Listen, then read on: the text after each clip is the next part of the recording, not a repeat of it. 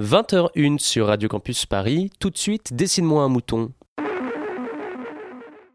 Au lever du jour, quand une drôle de petite voix m'a réveillé, elle disait S'il vous plaît, dessine-moi un mouton. Hein? Dessine-moi un mouton. Dessine-moi un mouton. J'aime l'hésitation, elle me met en lévitation. Ma chair, ma raison sentent l'emprise, l'irritation. M'enfonce dans la solitude, loin de leur certitude. Le doute est un bitume, rempart à la profitude. Les questions dérangent les clichés, dérangent vos croquis. Dans le jeu social, poser le doute est mal poli. Je me risque à dire, se questionner c'est désobéir. C'est faire rentrer le doute comme un virus dans vos délires. La norme c'est la majorité, c'est pas la vérité. Je ne cherche pas à lui perdre vu que je cherche à lui résister. Je casse le délire de ceux qui suivent les on dit. La mort étant le consensus, je fais l'éloge du conflit. Et si la vérité blesse, que le doute querelle, je n'ai fait que questionner, on m'accuse de zèle. Je suis celui qui garde le doute quand les autres le gèlent. Vous avez vos réponses, j'ai des questions pour elles. Bonsoir à tous et bienvenue sur Dessine-moi un mouton, le magazine des sciences humaines et sociales de Radio Campus Paris. Ce soir, on vous propose une émission un peu particulière. Un dessine-moi un mouton au format laboratoire radiophonique. Dans le cadre des ateliers radio que nous proposons aux universités, nous avons travaillé avec les étudiants de Sciences Po Lille. Cette émission est entièrement réalisée par des étudiants en master dans le cadre d'un cours de la sociologie de la délinquance en col blanc.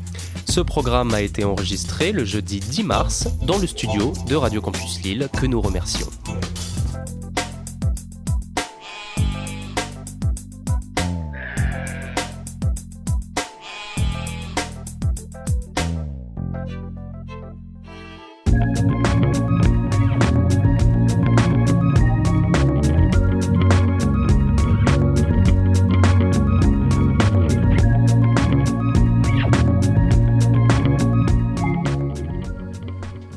Bonjour chers auditeurs, bienvenue sur Radio Libre IEP. Nous consacrons aujourd'hui une émission spéciale au thème de l'évasion fiscale. Ce phénomène a toujours existé, aussi lo- longtemps que l'homme doit s'acquitter d'un impôt pour rétribuer l'État. Mais il a pris une ampleur nouvelle avec la libéralisation des échanges, l'abaissement des frontières et l'incapacité des États à s'entendre sur une fiscalité commune. Certains pays, notamment en Europe, sont passés maîtres dans l'art d'accueillir ces réfugiés fiscaux, à défaut d'accueillir ceux fuyant la guerre. Ceci en offrant aux entreprises et aux grandes fortunes une fiscalité très avantageuse. Le double irlandais, le sandwich hollandais ou le tax ruling luxembourgeois sont autant de petits noms qui qualifient ces politiques d'attractivité fiscale. Politiques qui ont d'ailleurs porté leurs fruits. Dans le classement du FMI en termes de PIB par habitant, le Luxembourg se situe à une flatteuse seconde place. Cette prospérité n'est pas due à son, son attractivité touristique, bien qu'il y fasse bon vivre, ni à son industrie automobile florissante. De l'autre côté, le manque à gagner pour les États à la fiscalité peu attractive est énorme. En 2012, un rapport du Sénat l'estime à 30 milliards d'euros pour les ressources de l'État français. Les gouvernements européens ont donc pris à bras le corps le problème afin d'enrayer le phénomène. Durcissement de la législation, récupération de fichiers d'expatriés fiscaux, création de cellules d'investigation spécifiques, une véritable guerre à l'évasion a été lancée pour récupérer ce qui leur est dû. Les Français, sensibilisés à l'enjeu et victimes des coupes budgétaires, se montrent désormais peu tolérants envers ceux qui trahiraient fiscalement la nation, en témoigne l'affaire Cahuzac. Pourtant, l'évasion est un sujet complexe. Les raisons poussant les individus à délocaliser leur fortune sont diverses. Curieux de recueillir l'avis des Français, nous sommes allés à leur rencontre, dans la rue. Nous aurons ensuite l'honneur d'accueillir Philippe Liger-Belair, doctorant à l'école normale supérieure de Lyon. Nous terminerons l'émission avec nos chroniques culture qui se pencheront sur deux œuvres publiées sur le sujet. Le livre du couple Pinson- Pinson-Charlot, Tentative d'évasion fiscale, et le film d'Adam McKay, Le casse du siècle. Mais tout de suite, revenons à l'actualité avec Antoine qui nous livre son analyse de l'affaire Cahuzac. Bonjour à toutes et à tous et merci à toi Cyril. Après avoir disparu de l'actualité pendant quelques mois, l'ancien ministre Jérôme Cahuzac a récemment fait une nouvelle apparition à la une des médias français. Son procès, qui devait se tenir du 8 au 18 février 2016, a été reporté suite au dépôt d'une question prioritaire de constitutionnalité par ses avocats. Revenons alors sur ce qui constitue l'un des plus grands scandales politico-financiers du début du XXIe siècle. Après quelques mois d'une belle tartufferie, l'ancien ministre passe aux aveux le 2 avril 2013, après avoir démissionné en mars. Il clamait alors avec passion que cette démission ne changeait rien à son innocence ni à la calomnie dont il était l'objet. Cette, date marque alors la fin du premier épisode de ce feuilleton, débuté en décembre 2012 suite aux révélations de Fabrice Arfi dans Mediapart.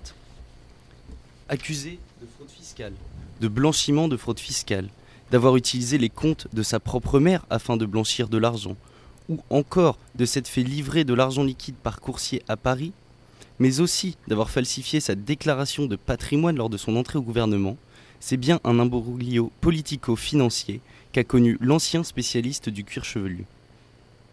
Pour ne jamais rassasier la part d'ironie de ce scandale, déjà conséquente lorsqu'on sait que M. Cahuzac était chargé dans le gouvernement héros de lutter contre la fraude fiscale.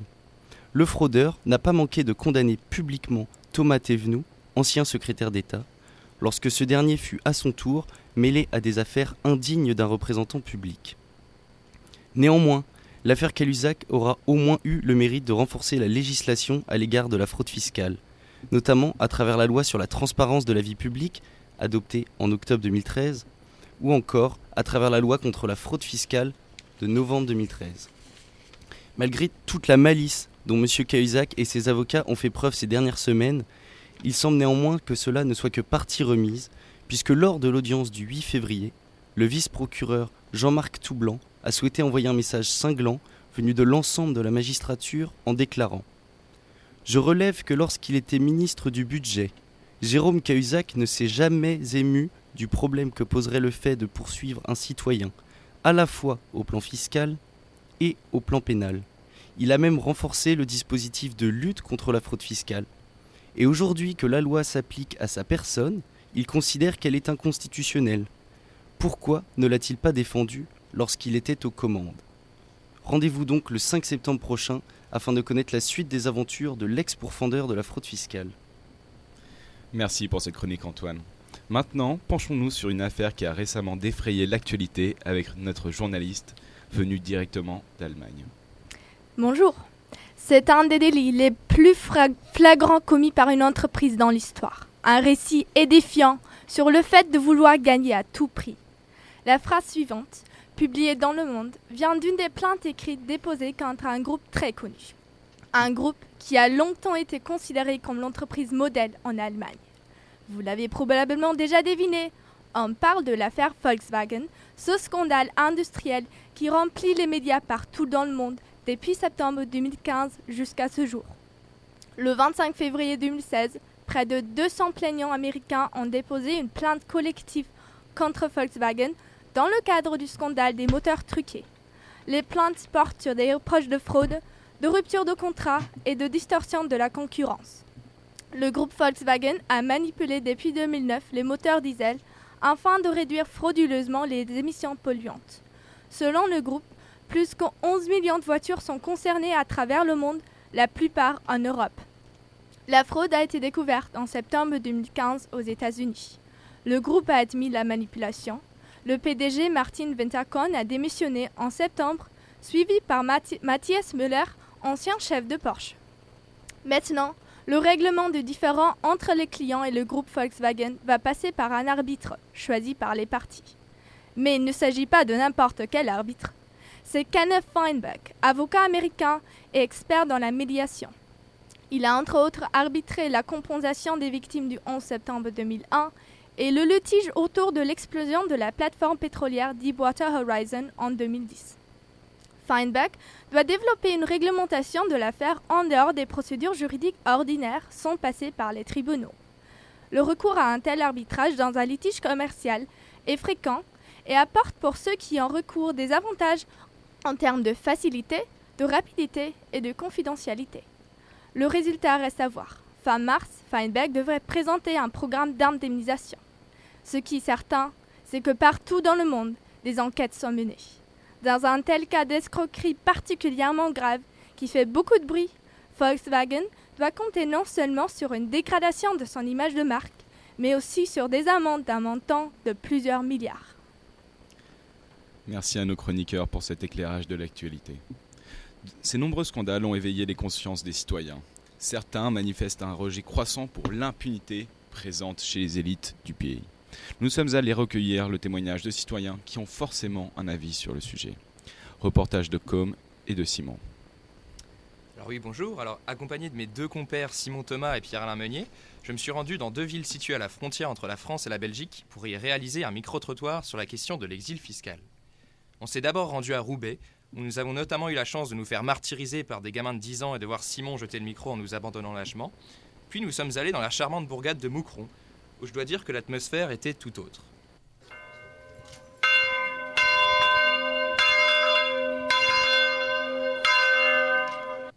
Et oui, passer de Roubaix à Moucron, ça va donner un peu l'impression que le temps s'est arrêté. C'est un peu comme si vous écoutiez un discours de Jean-Marc Ayrault, sauf que là, vous avez les paysages en plus. D'ailleurs, à Moucron, il n'y a pas que le temps qui semble s'arrêter. Et oui, parce que faire un micro-trottoir à Moucron, c'est forcément interroger 90% de sa population, soit des vieux. Voyez plutôt avec la réponse de ce jeune homme à qui nous avions demandé Que pensez-vous de l'exil fiscal? L'exil. Non, non, pas l'église fiscale. Quoique vous voyez bien qu'avec le son de cloche, on était un peu dans le thème. Allez, deuxième chance pour le monsieur. Qu'est-ce que l'exil fiscal pour vous? Euh, Oui, alors, bah, de toute manière, euh, ça se traite par... euh, Alors décidément, on n'était pas tombé sur un vif. Nous avons donc posé la même question à cette autre jeune dame qui semblait aussi vivre un peu dans le passé. L'exil fiscal, c'est pas pour elle et son mari parce qu'ils vivent avec. Avec euh, même pas 60 000 francs belges. Mais la question de l'exil fisc- fiscal a quand même beaucoup in- inspiré cette dame, puisqu'elle a quand même réussi à nous dire qu'il y avait trop d'injustice dans le monde, en nous disant qu'à l'île de la Réunion, il pouvait arriver des choses assez flippantes aux gens. Euh, ils étaient tués par les animaux, si c'était des jumeaux, parce qu'on n'accepte pas les jumeaux là-bas. Mais les habitants de Moucron n'étaient pas les seuls à être à côté de la plaque. On a notamment eu une magnifique intervention de Pierre Alain, notre reporter en herbe. Et, euh, et vous, si vous deveniez euh, très très riche, est-ce que vous partiriez Eh ben, euh, pour le moment, 86 ans. Alors globalement, il faut reconnaître que notre équipe était au top. hein. Vous voyez plutôt avec ses premiers mots lâchés avec entrain par Simon qui n'a visiblement pas compris qu'il ne fallait pas hurler dans le micro.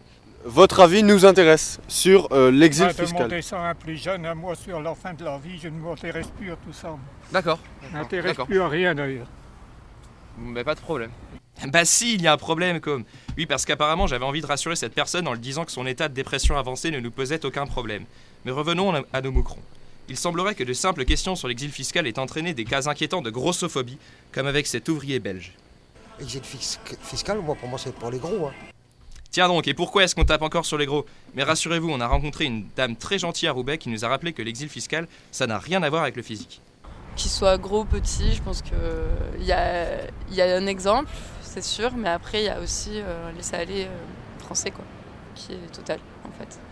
Mais puisque l'exil fiscal, c'est aussi du sérieux, je vous laisse entre les mains du camarade Simon, puisque comme il aime si bien le rappeler, l'intérêt d'un micro-trottoir, c'est aussi que votre avis nous intéresse. Merci comme pour cette introduction à la faune belge. Mais nous ne sommes pas allés à Roubaix et Moucron pour seulement écouter des vieux séniles et boire de la bière. Nous avons aussi récolté des avis citoyens sur la question de l'exil fiscal. Des avis assez différents qui vont de la justification la plus osée au rejet le plus véhément de cette pratique. Commençons par le cynique, individualiste et critique à l'égard de la fiscalité.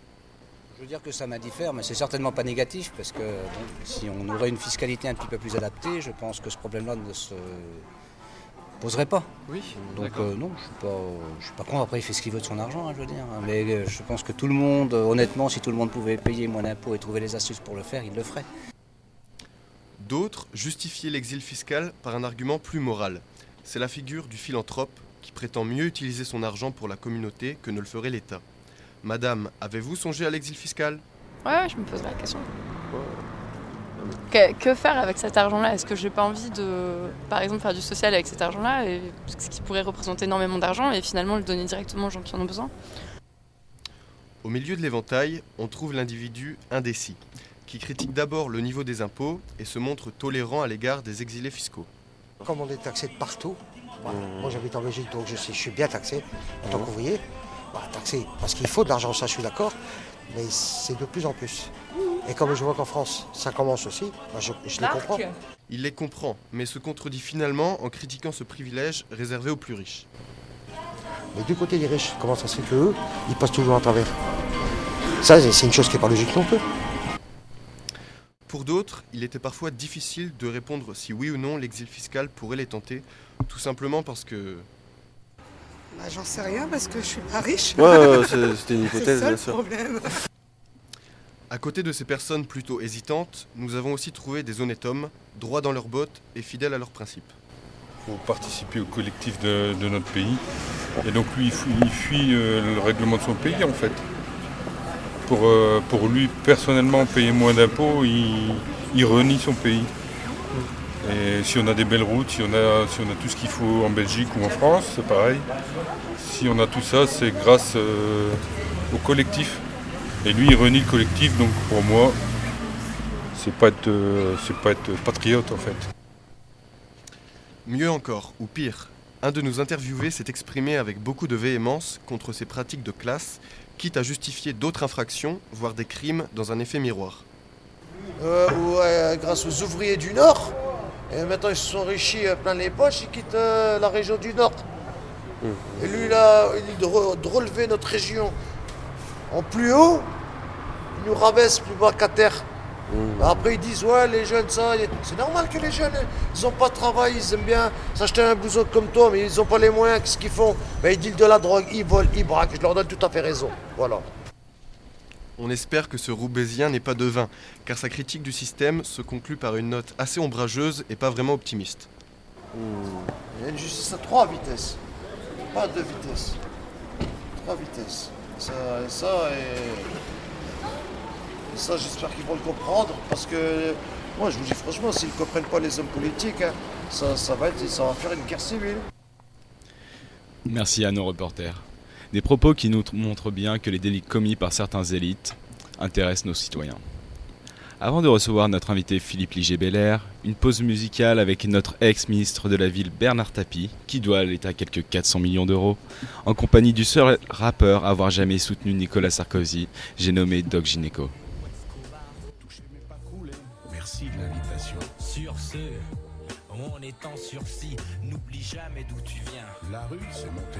Chacun sa part pour la bagarre. Tu les as vus, les petits taulards? Tu les as croisés au parloir? J'ai vu ce que c'est que le désespoir. Faites le canard. Gardez l'espoir, faut qu'on se lève pour croire à leur mytho. Adhère à notre parti, mec, c'est pas trop tôt. Arrête de compter en barrette, on te manipule la tête. Faut que tu votes, mon pote. Quoi Qu'il arrive sur la planète Terre, dans le foot, les affaires, le rap, les ministères, c'est toujours le gangster. qui contrôle l'affaire. C'est beau, c'est beau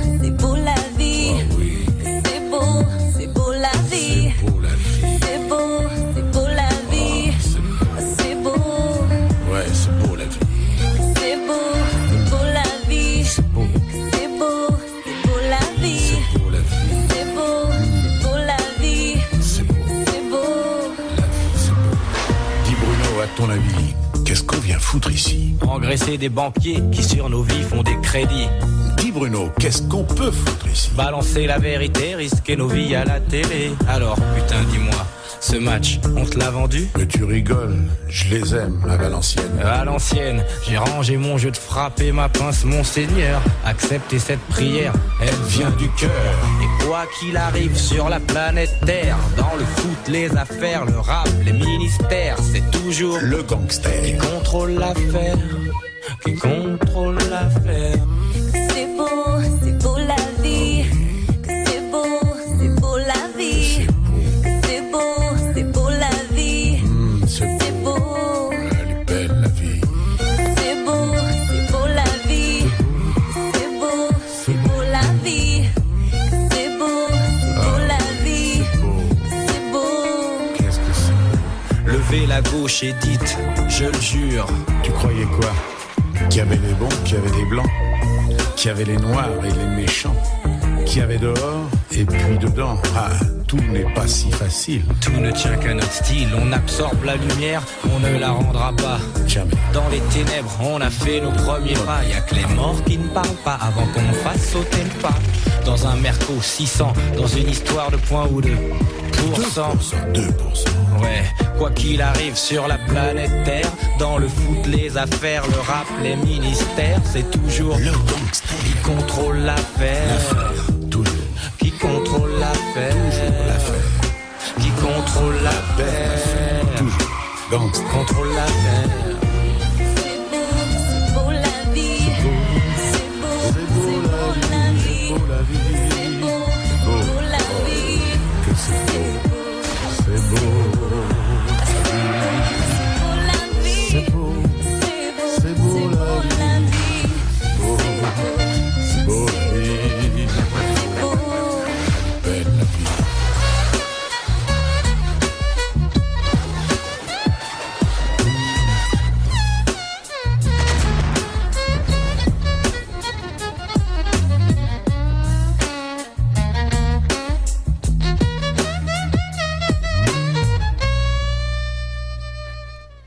Et c'est toujours le gangster qui contrôle l'affaire. C'était Doc Gineco et Bernard Tapie avec leur featuring au sommet C'est beau la vie.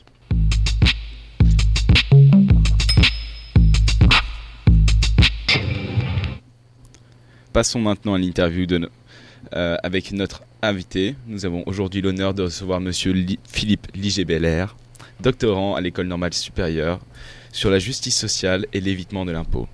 Avant d'être universitaire, Monsieur Philippe Liger-Belair a eu une autre vie. Il a travaillé dans la finance, plus précisément dans la fusion-acquisition pour le compte des plus grands groupes mondiaux, LVMH, Barclays. Après une décennie passée à y travailler, il décide de se retirer de ce milieu et de rédiger une thèse sur la justice sociale, et donc l'évitement de l'impôt. De partisan du système, il est devenu celui qui le dénonçait. Une interview de Margot et de Martine. Alors Philippe Liger-Belair, merci d'être ici avec nous. Est-ce que vous pourriez nous rappeler un peu votre parcours qui est assez singulier? Euh, Qu'est-ce qui vous a amené à faire cette thèse sur les questions fiscales avec une approche philosophique? Euh, La fiscalité est abordée en économie, en gestion, en droit, mais pas du tout en philosophie. C'est une approche pas banale. Qu'est-ce qui vous a euh, amené à ça? Alors ça va me permettre en plus de rectifier une ou deux petites choses. J'ai fait une école de commerce. Après l'école de commerce, j'ai pris un job comme tout le monde là où, où on me voyait, là où j'étais pas trop mauvais. Donc je suis devenu fiscaliste international, d'abord dans un cabinet de conseil et ensuite euh, dans une banque anglaise. Et donc je- j'exerçais juste mon métier comme on me demandait de le faire, euh, c'est-à-dire comme un employé qui essaye de, faire son chemin, euh, en l'occurrence dans la finance. Et la fiscalité dans la finance internationale n'est pas du tout neutre. C'est une dans la finance, dans les banques, on essaye de faire de l'argent. Et donc la fiscalité peut être assez agressive puisque l'objet même de l'entreprise pour laquelle vous travaillez euh, est de faire de l'argent. Et donc on peut aller très loin dans l'évitement de l'impôt puisque l'impôt est une charge et que euh, pour faire de l'argent, il y a deux manières. Disons que d'abord on essaye d'avoir des revenus et euh, on essaye de réduire les charges qui vont réduire ce revenu. Donc on peut aller très loin dans la recherche de la baisse de cette charge. Donc j'ai fait ça pendant quelques années et effectivement j'ai démissionné. Euh, effectivement parce que je n'étais plus en accord personnellement avec euh, ce que je faisais dans ce métier. Euh, après, c'est pas forcément pour dénoncer le système que je suis parti. D'abord, je ne suis pas parti pour dénoncer le système, je suis parti pour être plus heureux, pour avoir une vie qui me correspondait plus. Et ensuite, j'ai commencé à faire de la recherche, non pas pour dénoncer, mais pour comprendre. Euh, j'ai conscience, et c'est une chose qui je pense est très importante, que euh, quand même, réduire un peu sa charge fiscale, réduire sa charge fiscale, ça fait partie des options que même l'État permet par différents dispositifs, par exemple. Ça fait partie des choses qu'une entreprise peut faire, qu'un particulier peut faire, par exemple en euh, réduisant son impôt, en déduisant les, les, fenêtres qu'il a fait poser euh, parce qu'elles euh, sont bonnes pour l'environnement. Donc il y a tout un tas de choses qu'on peut faire pour réduire son impôt. La question que je me posais en tant que professionnel et que du coup je, sur laquelle j'ai commencé à travailler, c'était de savoir jusqu'où on pouvait aller. Euh, sans forcément donner une réponse universelle, mais en essayant de trouver, de trouver des, des voies qui permettraient de répondre à cette réponse, de répondre à cette question, euh, soit pour les professionnels, soit pour le contribuable. Donc c'était quand même plus général. Voilà donc comment j'ai commencé à, à rechercher, à faire de la recherche sur ces questions-là, qui sont éminemment philosophiques effectivement, c'est-à-dire que la question du partage des richesses dans la société, politique aussi, et puis tout ça, j'ai voulu l'aborder par une démarche sociologique, c'est-à-dire que je ne voulais pas faire de la philosophie de l'impôt. Euh, je pense que c'est utile, mais c'est pas du tout ma démarche. Je ne voulais pas faire une, une réflexion complètement éthérée, parce que je pensais que ce que j'avais connu de ce monde-là pouvait nourrir des recherches plus utilement. Et donc j'ai une démarche sociologique, c'est-à-dire qui part du contribuable, qui part des personnes qui optimisent l'impôt, donc tout un tas de personnes différentes, essayer de comprendre ce qu'ils pensent de l'impôt, pour ensuite euh, entrer en dialogue avec eux et puis essayer d'apporter quelques, quelques réponses. Alors, justement, euh, en parlant de la philosophie, celle- quels sont donc les, les penseurs les, qui sont vraiment les, les euh, incontournables si on parle euh, enfin, au niveau de- des, impôts Quelles sont vos, approches principales? Alors mes approches ne sont pas forcément celles, euh, disons, des philosophes de l'impôt. À vrai dire, en disant ça, je ne sais même pas si ça existe. hein. mais il y a des personnes qui s'intéressent à la question du partage de la richesse. C'est-à-dire que l'impôt, qu'est-ce que c'est hein? C'est prendre de l'argent à quelqu'un, un contribuable, une entreprise, une personne individuelle, pour la redistribuer, soit sous forme de services publics, soit sous forme de prestations sociales, tout un tas de choses. Donc l'impôt, c'est une partie, c'est en quelque sorte la moitié, hein, la moitié du chemin sur la question de la redistribution et du partage des richesses dans la société. Et donc, je l'aborde par les philosophes de la justice sociale, qui s'intéressent aux questions de justice sociale. Alors, j'ai identifié dans mon travail de recherche euh, six écoles de la justice sociale et je m'intéresse plus particulièrement à quatre d'entre elles. Euh, une première école, euh, pour répondre très directement à la question, qu'on pourrait dire, enfin, qu'aurait été créée par John Rawls. Ça s'appelle l'égalitarisme libéral. C'est-à-dire que c'est un peu l'école Attention, alors les libéraux chez les anglo-saxons, ce n'est pas les libéraux comme en France, ce sont les personnes qui sont pour les libertés.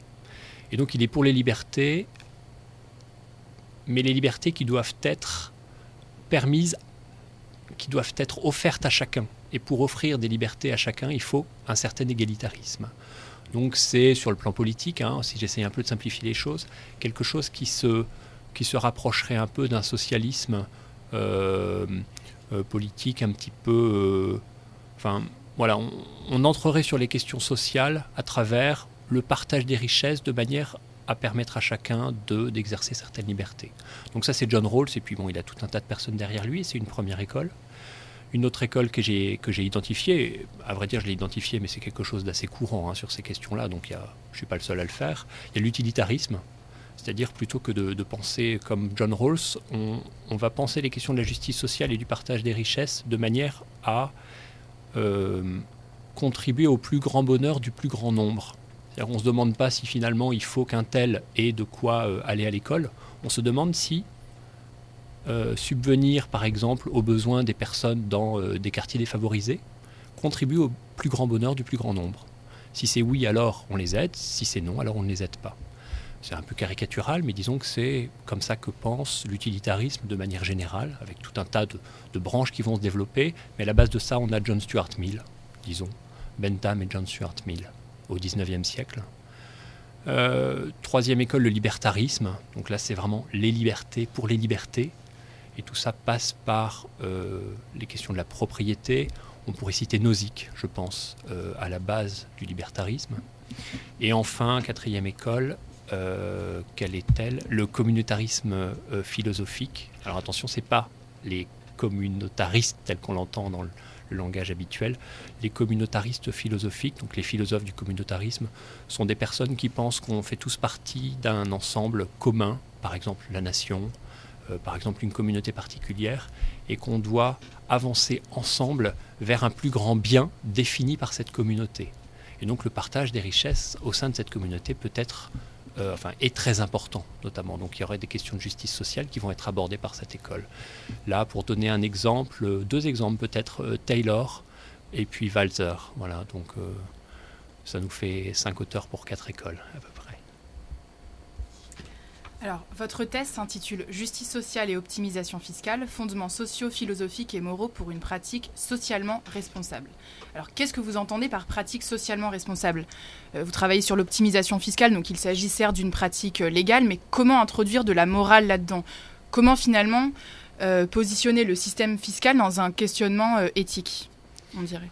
Alors, je suis un petit peu coupable parce que je vous ai donné ce titre d'un document qui date d'il y a un an et le titre, à vrai dire, a changé. Ça permet de dire des choses sur la recherche. C'est-à-dire que la pensée évolue en recherchant. Si on a une pensée qui existe déjà avant de faire de la recherche, alors, euh, enfin, qui serait figée, alors il ne sert à rien de faire de la recherche. Donc, euh, avant ce titre de thèse, il y avait encore un autre titre. Ça, c'est un titre intermédiaire. Et aujourd'hui, j'ai encore élargi la chose. C'est-à-dire que je ne pense plus la question en termes de pratique socialement responsable. Euh, je pense plutôt la question en termes de, euh, le terme que j'ai employé jusqu'ici beaucoup, de justice sociale. Euh, du coup, pour revenir à la question de la morale, je refuse un peu, enfin pas un peu, je refuse complètement d'aborder cette question ou d'utiliser ce terme, notamment à l'oral. À l'écrit, à la limite, on peut préciser les choses. Et donc on peut avoir une pensée beaucoup plus développée, prendre son temps pour penser. En conférence ou ici par exemple, je ne parlerai pas en termes de morale parce que c'est un terme qui est trop galvaudé et qui tout de suite fait réagir et on ne comprend plus ce dont on parle. Donc ma question c'est pas de dire il y a une bonne pratique et une mauvaise pratique. Donc il n'est, enfin c'est pas de dire euh, il est telle pratique est morale, telle pratique est immorale et donc euh, finalement je disqualifierais toute une partie des personnes euh, qui seraient euh, en train de faire de l'évitement de l'impôt, en train de réduire leur euh, charge fiscale. Ma question c'est plus d'essayer d'observer ce que me disent, et donc là c'est de la sociologie, ce que me disent les contribuables et les personnes qui font de l'évitement de l'impôt, ce qu'ils me disent de l'impôt, ce que cela veut dire de ce qu'ils pensent de la justice sociale, c'est-à-dire comment pensent-ils qu'on doit répartir les richesses, et à partir de ça de réfléchir à la cohérence de leur discours ou à l'incohérence de leur discours par rapport à leur pratique ou au sein même de leur discours, il peut y avoir des incohérences, et d'essayer d'en analyser les conséquences sur la société, en termes politiques, en termes euh, plus théoriques, à travers la philosophie.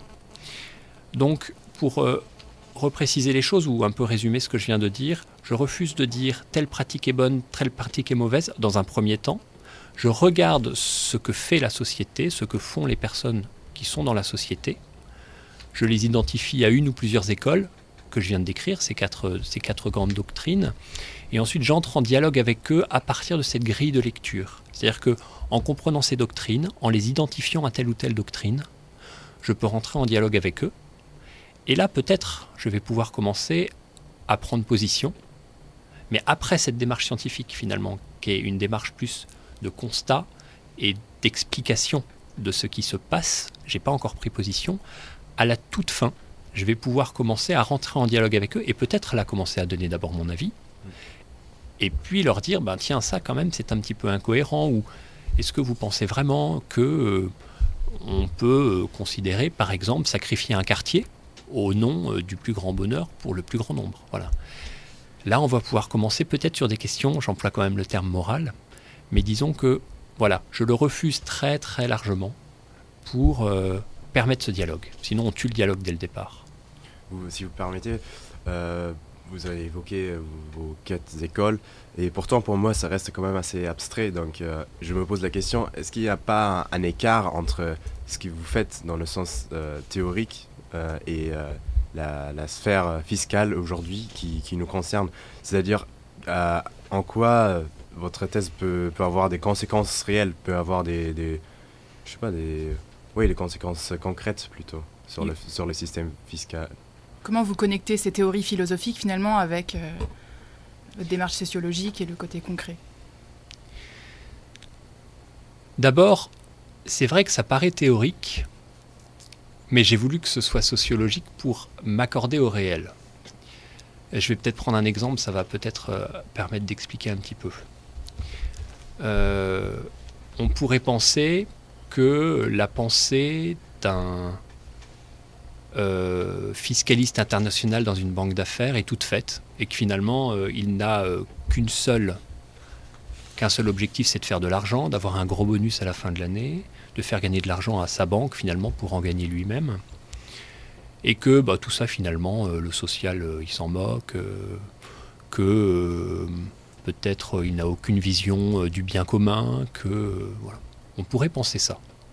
Au tout début de mes recherches, je pensais un peu ça en termes de schizophrénie quasiment. C'est-à-dire que j'imaginais, je me disais finalement le banquier d'affaires, je m'intéresse pas qu'à lui aujourd'hui, mais c'est un exemple que je prends là. Le banquier d'affaires, il est un peu schizophrène, c'est-à-dire que toute la journée, il travaille que pour sa pomme et il est prêt à faire des, des crasses à la société. Il a un comportement qui est quand même assez, assez inconséquent en termes social, c'est ce que je pensais. Et puis euh, le soir, il rentre et il dit à ses enfants, euh, il essaye de bien les éduquer, il leur dit que euh, peut-être il faut penser à la grand-mère, enfin voilà. Et donc je, je le voyais un peu comme un, comme un, comme un schizophrène, mais ça c'était, disons, une prénotion. Et puis justement, la recherche permet d'interroger ce genre de, de raisonnement. Et je me rends compte, à travers ces entretiens sociologiques, que des banquiers d'affaires, il y en a qui pensent ça, et puis il y en a qui pensent très différemment. Euh, qu'ils peuvent avoir le souci du bien commun, ils peuvent avoir euh, euh, le souci Par exemple, ils peuvent se dire qu'en travaillant à leur pratique, ils favorisent le développement d'une économie qui est une économie efficace et que ce faisant, il y aura plus de richesses qui seront partagées et que même si eux s'enrichissent, ils enrichissent aussi les autres et la société. Et donc on peut retrouver derrière des éléments presque, presque communautariens, par exemple. Tout dépendra de tout un tas de choses. Mais ce que je veux dire, c'est que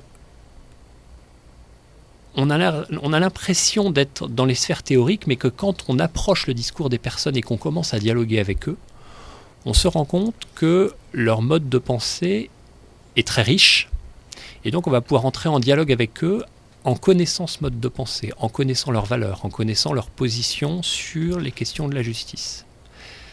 Donc à la fois c'est vrai que tout ça, on est un peu dans les sphères, hein. on pense qu'est-ce que c'est que la pensée de la justice sociale, quand on agit, aucun de nous ne se demande quelles seront euh, les conséquences de mon action, est-ce que ça favorise le plus grand bonheur du plus grand nombre? On ne se pose pas la question en ces termes. Par contre, ce que peut faire le sociologue et je pense le philosophe, c'est réfléchir à ces questions-là pour permettre un dialogue sur ces questions-là.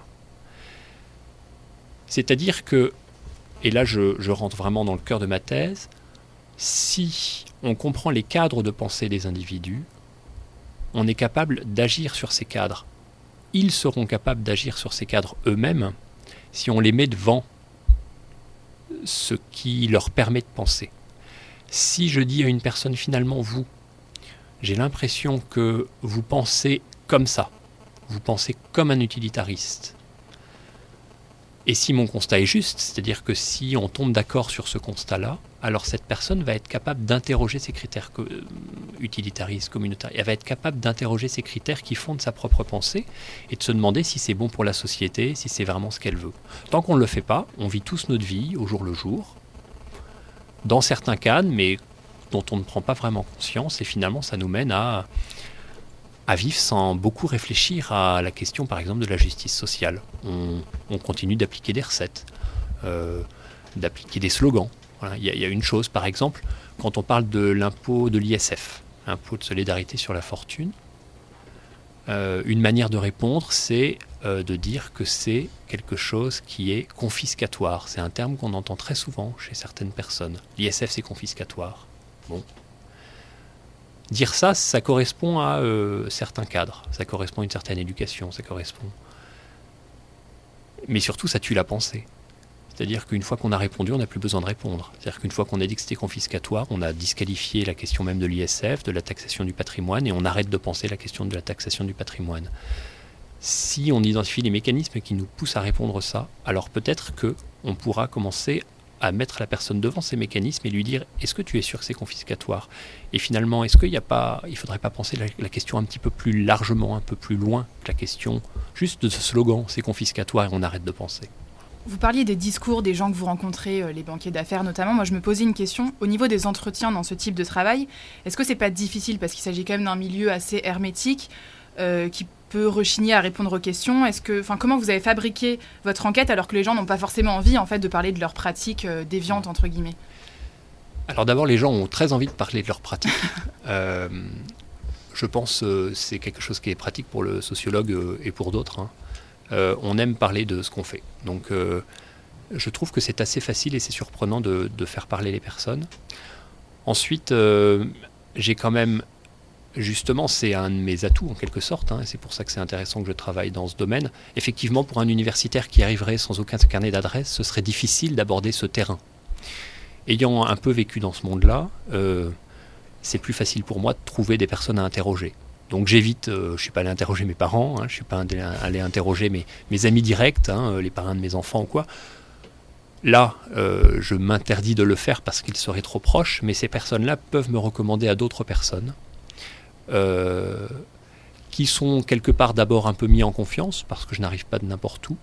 Et puis ensuite, ben, ils aiment parler de ce qu'ils font. Et donc ils parlent de ce qu'ils font et c'est très surprenant. Par exemple, au départ de mes recherches avec mon directeur de thèse sociologue, parce que je suis une directrice euh, philosophe, il me disait certainement que dans ce domaine-là, vous n'arriverez pas à enregistrer les choses. On fera beaucoup écrire. Les gens ne voudront pas être enregistrés. Sur euh, 49 entretiens, il y en a seulement 4 qui ont refusé d'être enregistrés. Quasiment tous ont accepté. Et puis sur un long entretien, peut-être qu'au début ils sont un peu tendus et puis ça se détend et, ils se livrent beaucoup. Après, avec l'assurance que je ne, je garde l'anonymat complet des sources. Euh, et puis ensuite, dans mon traitement, par exemple dans mon travail de thèse, dans mes futures publications, il faut absolument pas pouvoir faire le rapprochement entre une personne particulière et, et- et- et ce que je suis en train de dire. Donc ça, j'y veille. Je pense qu'on va clore cette interview. Euh, Philippe Liger-Belair, on vous remercie chaleureusement d'être venu à notre émission. Merci Je rappelle vous. que vous êtes à la fois chercheur et enseignant et que vous travaillez donc sur la justice sociale et l'optimisation fiscale. Merci encore et bon courage pour votre thèse. Merci. Merci à notre invité, monsieur Philippe Liger-Belair, pour avoir accepté notre invitation et apporté son regard. Passons maintenant à la chronique culture. De nombreux ouvrages ont été publiés sur l'évasion fiscale, mais peu ont eu le succès qu'a rencontré celui du couple Pinson-Charlot, intitulé Tentative d'évasion fiscale. Nos chroniqueurs Benjamin et Elisa se sont plongés dedans. Bonjour à tous. Avant-hier, Le Point a publié un article intitulé Les fourberies de Sapin. Cet article contredit l'annonce du ministre du Budget qui a annoncé 21 milliards de redressement fiscal pour l'année 2015. Il oublie en effet de préciser que seule la moitié au maximum sera réellement encaissée. Une partie de cet argent provient de la régularisation de la fraude fiscale, mais ces régularisations ne réalisent pas les rentrées fiscales escomptées, et cela est très bien expliqué dans le livre que nous avons lu pour cette chronique. Nous avons choisi de vous présenter le dernier né de Michel Pinson et de Monique Pinson-Charlot. Tentative d'évasion entre parenthèses fiscales, sorti en 2015 aux éditions Zone. Les Pinson-Charlot sont des chercheurs à la retraite au CNRS et ils ont étudié toute leur vie les riches avec leur regard acéré de sociologues. Ce livre est une vulgarisation des mécanismes de l'évasion fiscale en France. Il s'agit d'une investigation qui commence en Suisse, qui passe par Bercy et qui se termine au Luxembourg. Ce livre est une compilation qui fait état de différentes affaires qui sont toutes connues du grand, public. Il identifie le parcours de l'évasion fiscale qui souvent nous échappe et qui met en lumière les mécanismes de classe qui se jouent derrière les portes closes. Les Pinson-Charlot cherchent à montrer l'illégitimité de la classe dominante aujourd'hui, qui constitue un grand réseau où se mêlent grandes fortunes, politiciens, banquiers et administration fiscale. Chaque membre entretient ce réseau et dissimule la fraude de l'autre grâce à sa propre position de pouvoir. Ce livre accumule les exemples en reprenant de grandes affaires qui ont fait la une des journaux ces dernières années. Le LuxLeaks, l'affaire HSBC, l'affaire Cahuzac, etc. Il donne aussi le nom de nombreux fraudeurs qui ont placé leur fortune en Suisse pour échapper à l'impôt. C'est le cas de la famille Peugeot ou de la famille Rothschild, et j'en passe. Toutefois, tentative d'évasion, entre parenthèses fiscale, fait aussi l'état d'enjeux qui sont moins connus, qui sont troubles. Ce livre relate par exemple l'existence de ports francs où les riches collection- collectionneurs d'art peuvent entreposer leurs objets d'art au Luxembourg ou en Suisse. Tout ce qui est entreposé est complètement extraterritorialisé et il n'y a quasiment aucun contrôle. Ce système permet d'échapper à la taxation ou aux droits de succession et représente donc une partie importante et non négligeable de l'évasion et de la fraude fiscale. Mais l'enquête principale de ce livre ne se trame pas à l'étranger, mais ici, en France, à Bercy. Le ministère du Budget a en effet un rôle assez trouble dans l'évasion fiscale. Contrairement à ce que l'on pense, l'évasion fiscale ne s'organise pas secrètement et dans des lieux lointains, mais à Paris, dans les locaux du ministère du Budget, où un réseau politico-financier magouille pour organiser l'évasion fiscale. Les Pinson-Charlot mettent en cause l'existence d'un système politico-financier dans lequel les plus hautes sphères sont impliquées. Ils identifient la clé de voûte de ce système, qui est la commission des infractions fiscales, et qu'ils appellent le verrou de Bercy. En fait, ce livre nous apprend que l'évasion fiscale est volontairement tolérée, car il existe une grande proximité entre les banques, les grandes fortunes et les politiciens. Ces réseaux s'auto-entretiennent et dissimulent la fraude fiscale. Le fonctionnement est somme toute assez simple. La commission des infractions fiscales est dirigée par le ministre du Budget lui-même, et c'est cette commission qui choisit les dossiers d'évasion fiscale qui seront envoyés devant la justice pénale ou pour lesquels une régularisation sera proposée. Ce sont donc des hommes politiques qui sont libres de choisir les dossiers d'évasion fiscale qui doivent être étudiés par la justice.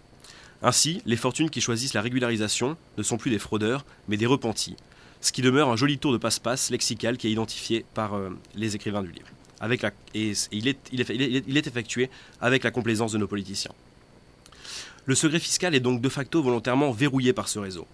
C'est ce que les Pinson-Charlot appellent l'oligarchie nationale, qui se protège, qui s'entretient et qui dissimule, regroupant les réseaux financiers, les politiciens, les fiscalistes et les grandes fortunes.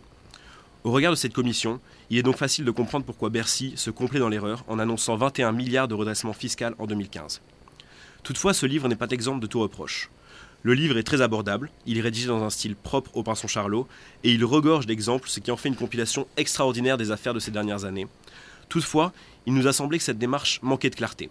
La démarche sociologique utilisée par les auteurs paraît quelque peu effacée derrière le sentiment de lire un roman d'espionnage qui est suggéré par certains passages.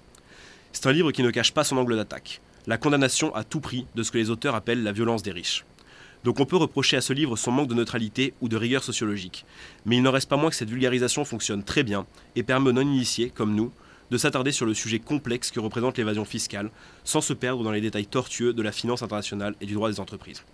C'est donc avec un grand plaisir que je vous annonce que nous retrouvons les Pinceaux Charlot le 21 avril 2016 à 19h pour une conférence débat à l'espace culture de l'Université Lille 1 sur la violence des riches. En attendant, je vous conseille vivement la lecture du nouveau livre des Pinceaux Charlot, Tentative d'évasion entre parenthèses fiscale, sorti en 2015 aux éditions Zone. Et merci pour cette chronique Benjamin et Lisa. Dans un instant, nos chroniqueurs nous présenteront le film d'Adam McKay, Le casse du siècle. Mais tout de suite, une pause musicale avec un Aloe Black à la recherche désespérée de son dollar.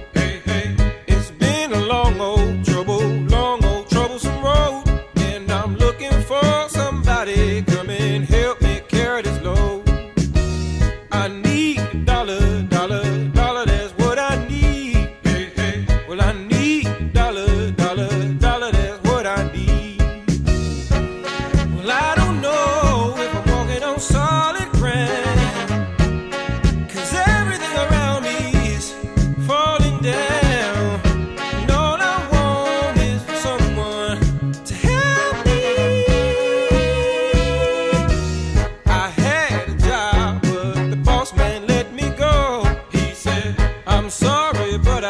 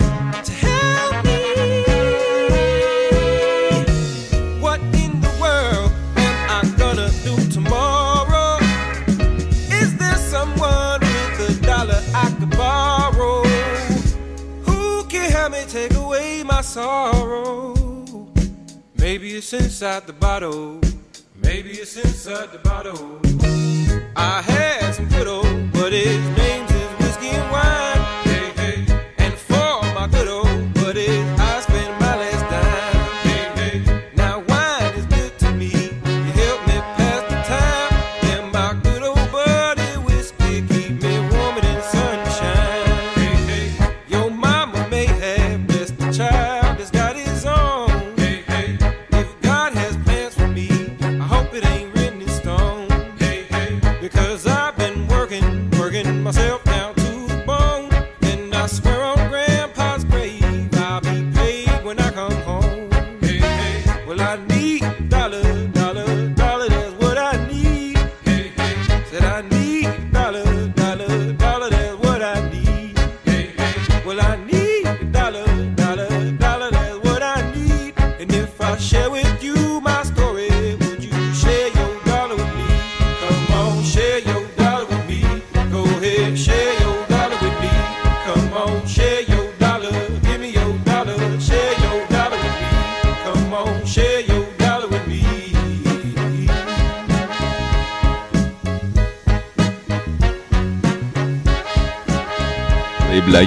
a Dollar sur Radio Libre IEP.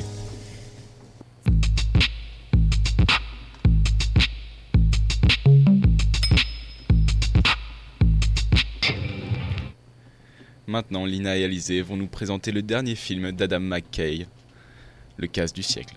Comprendre l'utilisation frauduleuse des synthétiques CDOs grâce à Selena Gomez et un jeu de poker, puis éclaircir la crise des subprimes sur fond de Led Zeppelin, c'est possible avec le film d'Adam McKay, Le casse du siècle. Sorti en décembre 2015 d'après une adaptation du roman de Michael Lewis, le film présente des apprentis sorciers de la finance. Des figures visionnaires, parfois décalées, qui ont prédit la crise de 2008 et ont réussi à profiter de la bulle financière. Ces marginaux ont bel et bien réussi à déjouer le système depuis 2005 et leur histoire interroge le rapport à la fraude dans le monde bancaire. N'ai-je pas dit dès le départ que les agences de notation, la SEC et les banques elles-mêmes étaient ignorantes? Est-ce que je l'ai dit? Tu l'as dit. Je l'ai pas dit? Si, tu l'as dit. Tu l'as dit. Stop. Si, tu- La maison brûle, il pense que c'est un feu de joie, ça vous étonne? Ce n'est en rien de la bêtise, c'est de la fraude. Une des grandes questions que pose ce film se résume en deux mots. La crise des subprimes. Crime ou stupidité? Ce que nous montre le casse du siècle, c'est d'abord l'aveuglement et l'absurdité du système bancaire. Au début des années 2000, les banques multiplièrent les crédits à des populations incapables de rembourser, les plus vulnérables de la société américaine. Ces prêts étaient revendus à d'autres banques d'investissement de Wall Street qui les transmettaient ensuite sous forme d'obligations hypothécaires à des investisseurs. En bref, chacun se fait de l'argent sur des prêts pourris, assemblés, échangés, jusqu'à en devenir totalement incompréhensibles. Et pourtant, même lorsqu'il devient évident qu'une gigantesque bulle est sur le point d'éclater, l'aveuglement généralisé persiste. Tous les acteurs du monde financier sont persuadés que la crise n'arrivera jamais. Traders, banquiers et autres investisseurs étaient-ils donc si stupides? En fait, le casse du siècle va plus loin, car il interroge non seulement l'absurdité du- système, mais aussi son caractère frauduleux. La crise de 2008, subprimes ou subcrimes? Peut-on parler de crime, de délinquance des élites de la finance qui aurait été la cause de cette catastrophe économique? Comme le révèle le film d'Adam McKay, la question de la légalité se pose à tous les jalons de cette chaîne financière complexe et opaque. Que penser par exemple des agences de notation qui continuaient, et continuent encore, d'accorder les meilleures notes à des produits financiers qu'elles savaient insoutenables Georgia, On est derrière. avez-vous déjà refusé d'accorder à une obligation de tranche supérieure un triple A? On peut voir les archives de ces contrats? Oh, je ne suis pas tenue de partager ce genre d'informations avec vous, qui que vous Contentez-vous soyez. de répondre, Georgia? Est-ce que l'an passé, une fois au moins, vous avez regardé à la loupe et refusé d'accorder aux banques le triple A qu'elles réclamaient? Si on ne leur donne pas la note, elles vont chez Moody's. Une rue plus bas. Si on ne travaille pas avec elles, elles vont chez nos concurrents. On n'y peut rien. C'est comme ça que le monde tourne. La frontière entre dysfonctionnement des marchés, aveuglement et criminalité n'est pas claire. Et c'est justement sur ce flou que se maintient le monde de la finance. Avec le recul, on sait que le système financier fut un théâtre de fraude à répétition. Désormais, heureusement, après un tel désastre, on a tiré les conclusions de nos erreurs. Ce temps est révolu. Dans les années qui ont suivi, des centaines de banquiers et de patrons d'agences ont fini en prison. La SEC a été totalement refondue. Et le Congrès n'a pas eu d'autre choix que de scinder les banques et de réglementer l'hypothécaire et ses dérivés.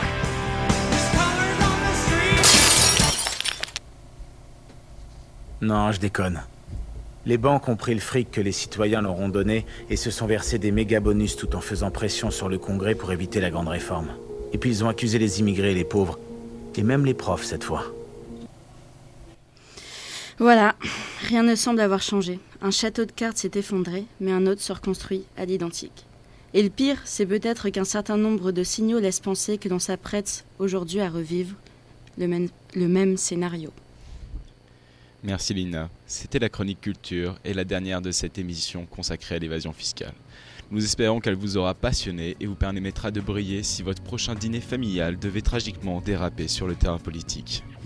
Merci à notre invité, aux chroniqueurs et à l'équipe technique.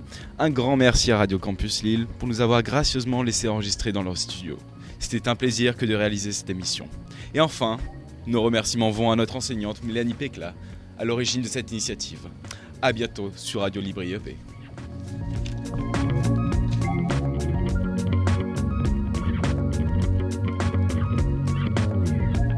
Vous venez d'entendre le fruit du travail des étudiants de Sciences Po une émission réalisée dans le cadre de leur cours de sociologie de la délinquance en col blanc.